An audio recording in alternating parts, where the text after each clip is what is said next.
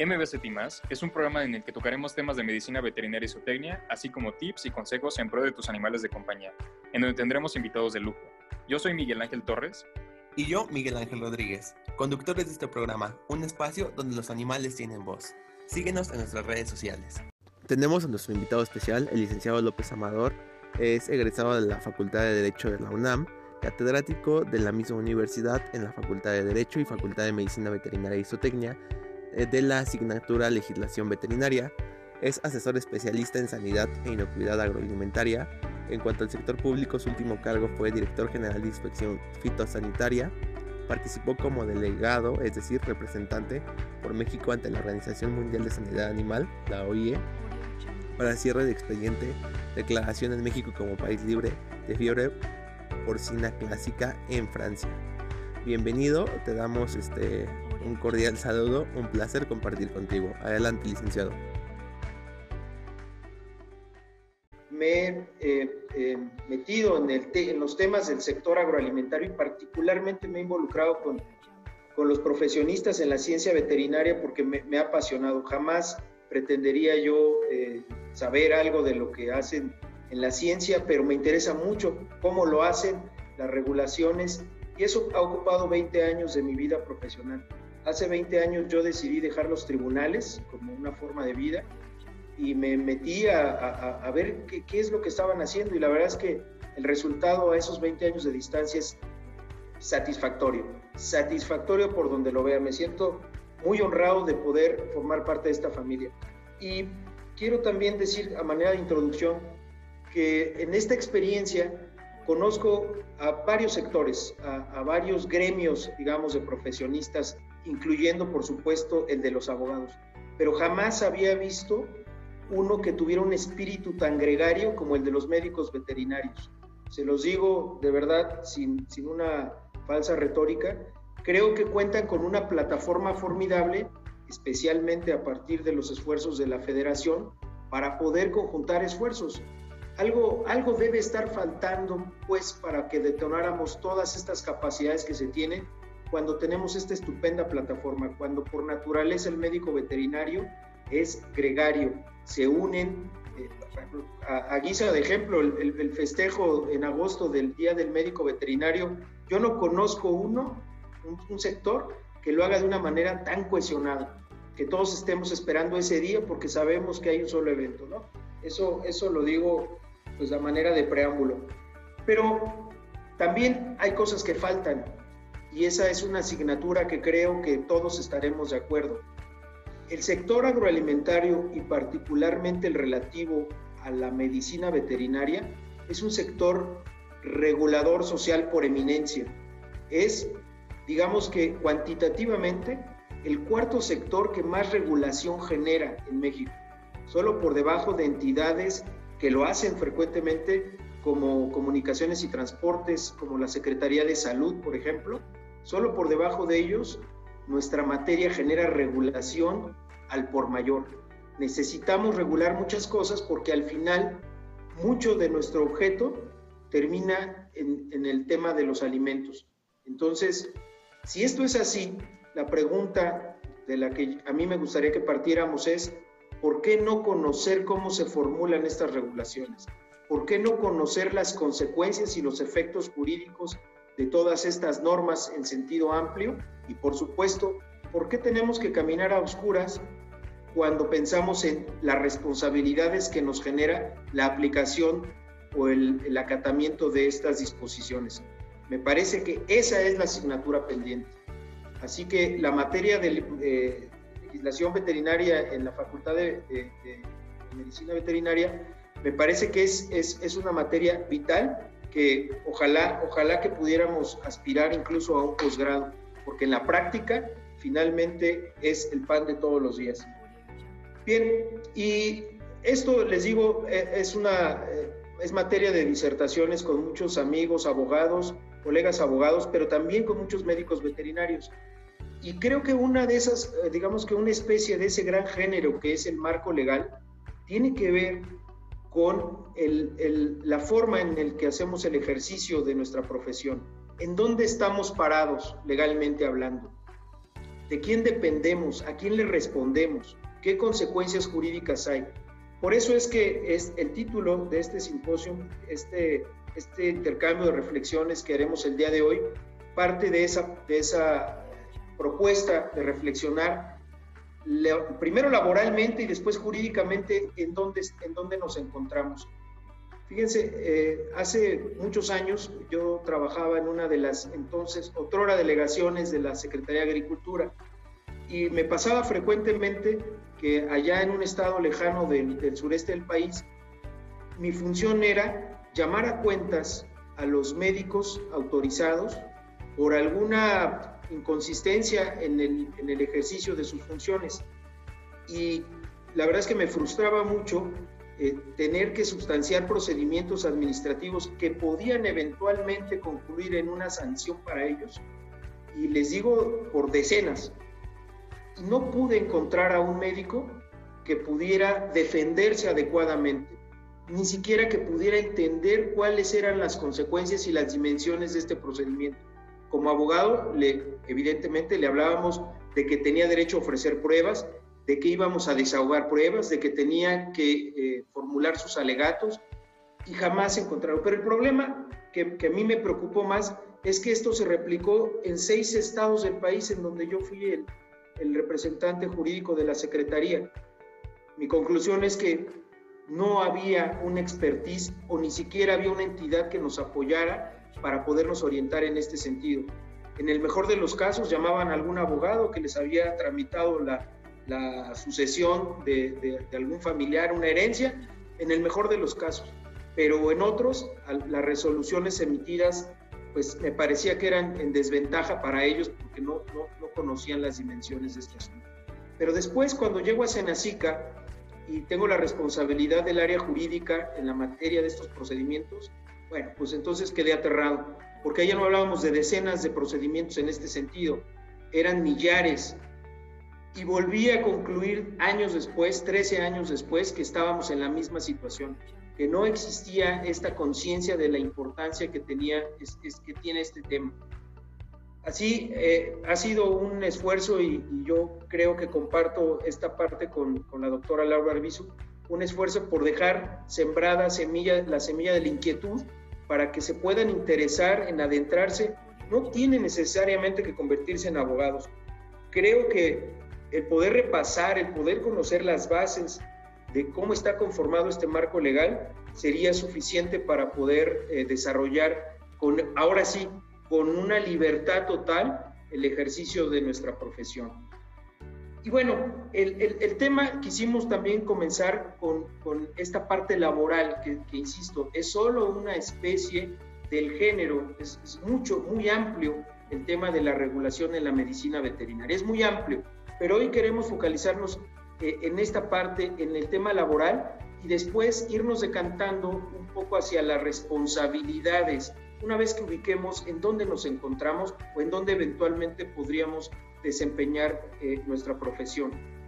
En ese sentido, la, la, este primer apartado, me gustaría respetuosamente eh, hacer un repaso por unas cuestiones básicas, porque no pretendo, sería pretencioso siquiera mencionar que esto sea una clase de derechos. No lo es, no, no lo es en absoluto.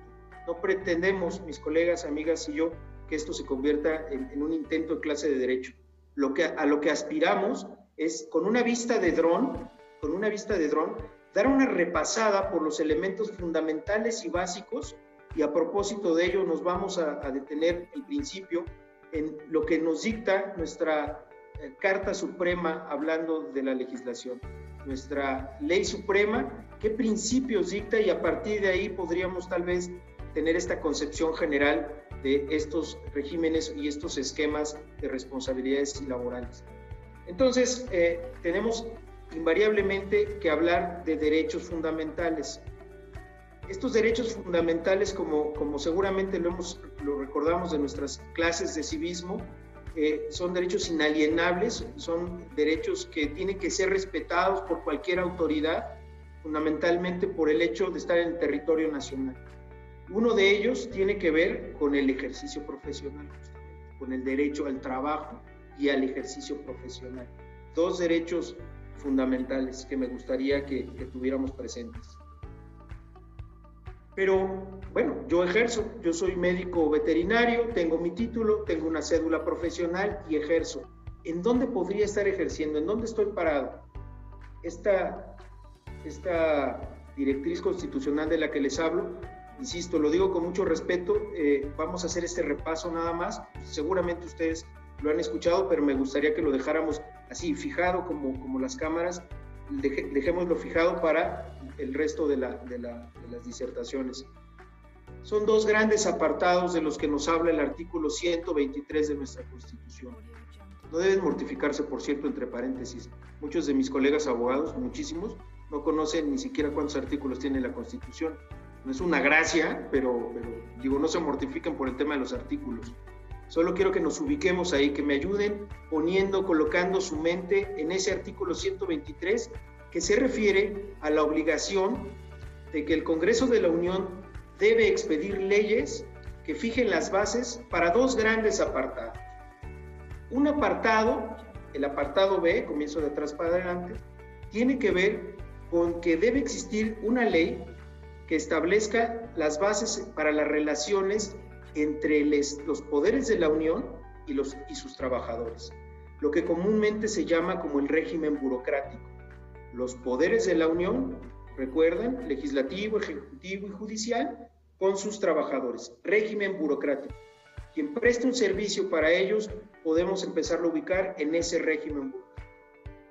Y lo voy a tratar de explicar por exclusión. El apartado A tiene que ver con las relaciones de subordinación en todo lo que no sea este régimen eh, burocrático. Las relaciones eh, patrón-trabajador en, todo lo demás. Creo que, creo que con esa eh, burda ilustración de mi parte puede ser este, muy, muy práctico entender. Apartado A entonces y apartado B. Ambos tienen como patrón, digamos, que nos, que nos, que nos debe hacerlos entender que existe una relación una relación de un patrón y de un trabajador. La diferencia es la calidad de ese patrón. Por un lado es el Estado, que no opera, el Estado mexicano, que no opera como esa autoridad que dicta leyes, que realiza trámites, que emite resoluciones, sino que en este caso opera como el patrón, a quien le están prestando los servicios esos trabajadores y quien está obligado a retribuirlos a través de un salario.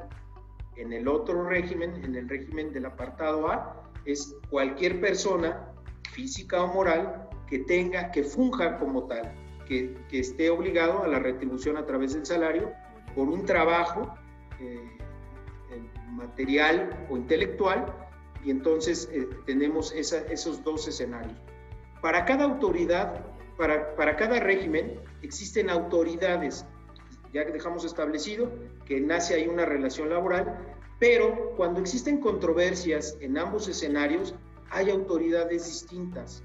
Para el apartado A, hay autoridades que se encargarán de resolver los conflictos que eventualmente pudieran suceder entre el trabajador y el patrón, las juntas federales y las juntas locales de conciliación y arbitraje, y en el otro lado el Tribunal Federal de Conciliación y Arbitraje.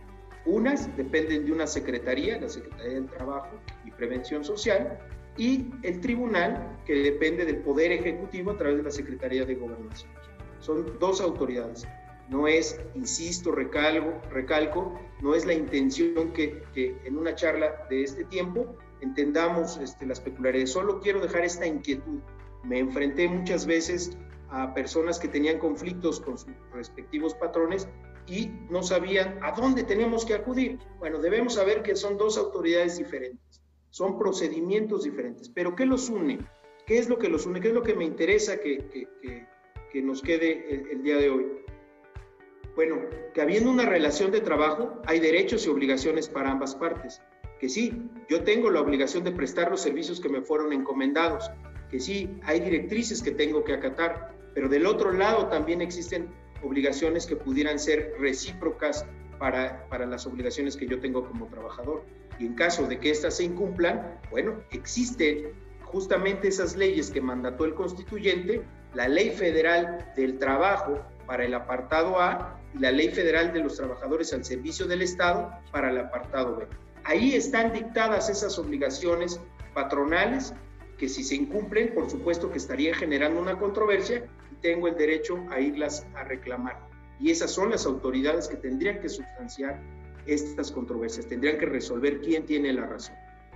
Bueno, eso es, insisto, muy general, muy general, pero en la práctica también nos encontramos con un cúmulo de, consideraciones que, nos podrían llegar a confundir, es más, que nos confunden. Cotidianamente eh, conozco a médicos veterinarios que me dicen, yo realmente no tengo un contrato de trabajo, no sé bien a bien cuál es mi régimen. Y de repente alguien me dice, yo estoy bajo el régimen de honorarios, ese es mi régimen. Bueno, lo que me interesa mucho el día de hoy platicar con ustedes es poder, insisto, con esta vista de dron, desde muy arriba, poder tener un repaso general por estos escenarios. ¿Cuáles son estos escenarios? Hay contratos de servicios profesionales que están regulados por una legislación civil. Esos tienen ciertas características. Yo como profesionista tengo la libertad consagrada en la propia Constitución de dedicarme a lo que me plazca. Pero ¿para qué le busco? Ya tengo una patente, tengo mi cédula profesional avalada por un título profesional que me emitió la universidad donde estudié, tengo esta patente para poder ejercer. Soy profesionista. Y entonces, pero no me quiero contratar, no voy a trabajar como justamente como asalariado en una clínica, en un hospital, en una unidad de producción, en un rastro. Yo ejerzo mi profesión libremente. Bueno, esa relación que se generará con quien me contrató, con esas características de detentar un título profesional y no tener una relación de subordinación, podemos clasificarla como una relación profesional y estará regulada, digamos, no regulada, estará supeditada a un contrato de prestación de servicios profesionales. El régimen fiscal con el cual yo tribute por derivado de los egresos que, ingresos que yo tenga de esa relación contractual, esa es otra cosa. Si son honorarios, si son honorarios asimilados, si son, esa es otra cosa. Estoy hablando ahora de la relación contractual como profesionista con alguien que contrató mis servicios. Entonces, legislación civil es la que regulará esta relación. Una cosa diferente, me estoy yendo un poco de prisa por el tiempo, pero una cosa diferente es cuando yo contrato mis servicios en una relación de subordinación con un patrón. Ahí el instrumento que deberá regir esa relación con ese patrón es un contrato laboral.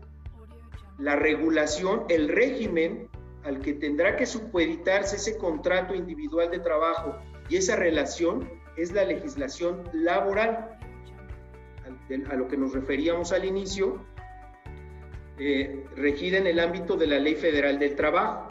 Entonces, ahí hay una relación de subordinación y eso es muy importante entenderlo. No importa el título que le ponga el patrón, no importa que no se firme un contrato laboral, esa omisión será imputable para el patrón. El hecho de que no exista un contrato es, imputable al patrón, no al trabajador. Pero lo importante es que mientras existe esa relación de jerarquía, que la llama la, llama, la llama la interpretación jurídica de subordinación, mientras exista esa, ya hay una relación laboral y por ende se generan, se detonan las obligaciones y las responsabilidades de un trabajador corresponsable con el, patrón que tiene a su vez también derechos y obligaciones. Controversia entonces sabemos ahora que existe una autoridad a la cual podríamos acudir para dilucidar. Fundamentalmente, ¿cuáles serían las diferencias entre uno y otro? Ya mencioné algunas en, la aproximación que hice para, su, para su explicación. Pero fundamentalmente, ¿cuáles serían? Para un contrato regulado por la legislación civil de servicios profesionales, se requiere invariablemente que exista una calidad técnica o profesionista. En una perversión de este esquema, muchas veces lo he visto incluso en, materia del Estado como patrón, la tergiversa y le asigna contratos de profesión, por ejemplo, a, oficios o actividades que no lo requieren. por ejemplo, lo digo también con mucho respeto, la profesión de una secretaria. Mi madre fue secretaria toda su vida laboral. Para ello no se requiere un título profesional. Podrá tener una habilidad técnica, podrá tener una carrera técnica, pero no se requiere un título profesional. Bueno, entonces ahí el contrato de prestación de servicios profesionales no, no coincidiría esta característica. Se requiere para eso. En cambio, para un contrato laboral no se requiere una calificación de profesionista no requiero como trabajador necesariamente tenerlo. Eventual y muchas veces un profesionista se alquila como trabajador, pero no es una condición sine qua non del contrato laboral el contar con esta cédula profesional. Eh, los, los, contratos de trabajo, intentando hacer esta diferenciación, son contratos que se prestan de manera personalísima. El trabajador tiene que prestar ese servicio por sí mismo, en cambio, en un contrato de prestación de servicios profesionales, podría también delegar sus funciones. Pensemos en un despacho de arquitectos. El contrato lo celebra el cliente con el arquitecto, pero el desarrollo de las actividades, el producto que contrató, el edificio, la casa que armó, pues seguramente intervendrán pasantes, intervendrán contratistas, etc. Es un contrato cuyo objetivo está definido y no es indispensable que lo realice de manera personalísima el titular. Una característica final son, son varias, pero creo que podría ser ilustrativa. El contrato laboral, digamos, se presta por regla general en el domicilio del patrón. Llámese Estado, la Secretaría de Agricultura, por ejemplo. Yo tengo un contrato laboral, una contratación laboral y ahí prestaré el servicio, el servicio laboral como trabajador. Tendré que ir, registrar mi asistencia y desarrollar el empleo que estoy, para el que me contraté en ese domicilio, por regla general. Hay algunas excepciones, pero por regla general es ahí. Y el patrón estará obligado a prestar todos los insumos necesarios para yo poder cumplir con mi encomienda. Evidentemente ahí se generan también mis obligaciones en el, en el contrato de prestación de servicios profesionales, no. Ese contrato se puede desarrollar en mi propio domicilio, en mi despacho como asesor, en el domicilio, si es, por ejemplo, un contrato de obra, sí, en el domicilio del cliente, pero no necesariamente tiene que ser ahí. Grosso modo, de manera general, me parece que estas son algunos flashazos, pero lo importante, la conclusión es entender dos regímenes diferentes servicios profesionales contratados de manera independiente, servicios de subordinación que se supeditan a una relación laboral, derechos, obligaciones y autoridades que resolverán eh, controversias en todo caso diferenciadas. Y el tema de los honorarios, insisto mucho en eso, también porque he escuchado mucha confusión, es yo me contraté y soy, estoy por honorarios. Sí, pero insisto, lo importante ahí es determinar la relación de subordinación. Si tú tienes esa, si se presenta y se acredita esa relación de subordinación, no podríamos estar hablando, aunque sea por honorarios, estrictamente de un servicio profesional. Está subordinado. Que el patrón lo haya querido manejar en ese sentido, a lo mejor es por evitar algunas prestaciones laborales, porque lo titula como servicios profesionales por honorarios cuando en realidad te está obligando a prestarlos en términos de la ley laboral. Y entonces ahí hay una responsabilidad para el patrón por haberlo intentado así y por haber dejado de cumplir con esas obligaciones. Y la autoridad se encargará de dirimir, primero, si efectivamente era una relación de subordinación o no, y si lo es, de que el patrón cumpla con esas, con estas obligaciones. Por cierto, en ese caso, lo mencioné general, de manera general al inicio, la carga de la prueba para acreditar lo que acabo de decir corre a cargo del patrón. Él es el que estará obligado a demostrar que no es así. Pero eso no lo podríamos reclamar si no tenemos esas bases generales. Por eso el tiempo ya me está marcando aquí la guillotina, pero a mí me encantaría que dejar haber logrado el objetivo de en este tema, en este primer tema, haber dejado sembrada esa semilla de esa inquietud para poder seguir eh, conversando, porque esto tiene, tiene muchísimo para desdoblar. Hay despachos especialistas que se dedican a la atención ya no solo del tema laboral, sino del tema laboral para el apartado A y especialistas para el apartado B. Entonces tiene, tiene todo un tema. Pero quisiera ahora dar pie a, una vez que hicimos este, este repaso por estos esquemas generales eh, del ejercicio profesional, ahora quisiera invitarlos a que en, en su mente empezáramos ahora a observar y cuáles serían esas responsabilidades que yo que tendría si ejerzo en un escenario o si ejerzo en otro escenario. ¿Qué me puede pasar? Eh, no quiero abusar del tiempo, pero recuerdo mucho, eh, a manera de anécdota, que cuando estaba yo en las áreas jurídicas de, de, de, alguna autoridad, llegaba el momento en donde los médicos veterinarios me preguntaban, oiga, licenciado, tengo este, tengo este tema, pero ¿puedo si, si, yo me comunico por vía correo electrónico con mi familia, ¿tendré alguna responsabilidad? Casi, casi me decían, si yo voy al baño, ¿tengo responsabilidad? Se trata de entender bien cuáles son esas responsabilidades. Hay límites, hay límites para ello y no debemos espantarnos por eso que llamamos reparación de daño y responsabilidad objetiva y responsabilidad civil y responsabilidad penal. Pero para no tenerle miedo tenemos que conocer. Muchas gracias por sintonizarnos. No te olvides de buscarnos en nuestras redes sociales. Estamos en Instagram como arroba medvetsu, arroba medvetzo, arroba ocapia-animals, arroba okapia-animals, arroba miguel.t11 y arroba miki-fmvz, arroba m-i-c-k-e-y bajo FMVZ. Hasta luego.